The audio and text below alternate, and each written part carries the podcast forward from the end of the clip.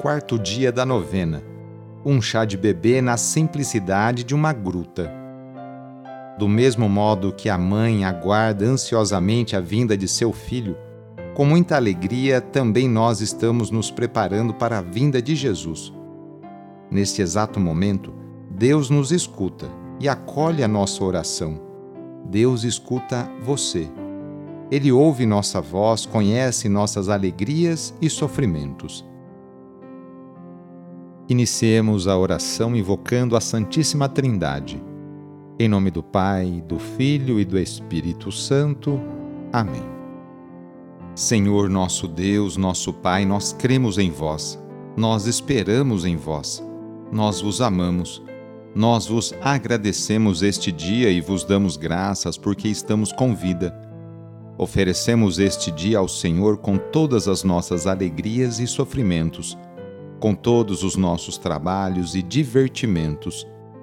Guardai-nos do pecado e fazei de nós instrumentos de vossa paz e do vosso amor. Ajudai-nos a observar vossos santos mandamentos. Amém.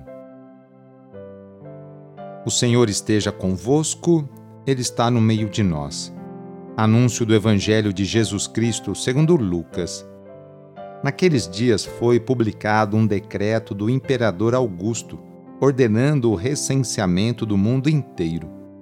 Esse primeiro recenseamento aconteceu quando Quirino era governador da Síria. Todos iam registrar-se, cada um em sua própria cidade. Também José, que era da casa e da linhagem de Davi, subiu da Galiléia, da cidade de Nazaré, à Judéia, a cidade de Davi, chamada Belém para registrar-se com Maria, sua esposa, que estava grávida. Quando estavam ali, completaram-se os dias para Maria dar à luz. E ela deu à luz o seu filho, o primogênito, envolveu-o em faixas e deitou-o numa manjedoura, porque não havia lugar para eles na hospedaria. Palavra da Salvação. Um decreto do rei Herodes obrigou José e Maria, que estava grávida, a fazerem uma viagem até Belém. Maria e José sabiam que o tempo estava próximo, mas não duvidaram e puseram-se a caminho. Confiaram em Deus e nos seus desígnios. O lugar onde Jesus nasceu era de extrema pobreza. As faixas que o envolveram não era de fina púrpura, nem seu berço era de ouro mas um colcho de madeira, a manjedoura. Esse rei humilde chegou de maneira simples, indo ao encontro das pessoas humildes, seus concidadãos. A confiança de Maria em Deus foi grande, enorme, total. Ela deve ter se perguntado: onde será que ganharei o menino? Quais são hoje as nossas preocupações quando pensamos em nossos filhos? quais as nossas preocupações que nos distanciam de Deus?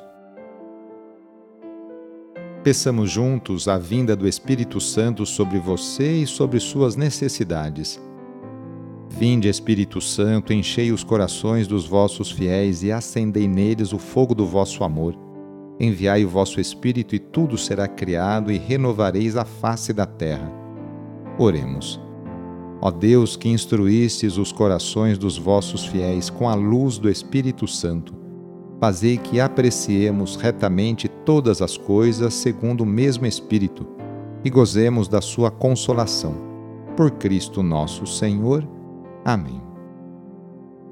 Pedindo a proteção de Deus para a sua vida e para a sua família, invoquemos a sua bênção. A nossa proteção está no nome do Senhor que fez o céu e a terra. O Senhor esteja convosco, Ele está no meio de nós.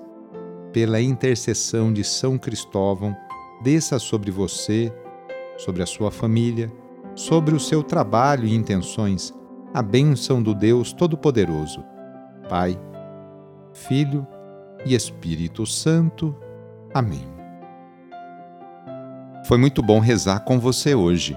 Se esta oração está te ajudando, eu fico muito contente. Então envie o link da oração para seus contatos, familiares, amigos, conhecidos. Eu sou o padre Edmilson Moraes, salesiano de Dom Bosco, e moro atualmente no Colégio Salesiano Santa Terezinha, em São Paulo. Que Deus continue abençoando você e sua família. Abraço e até mais!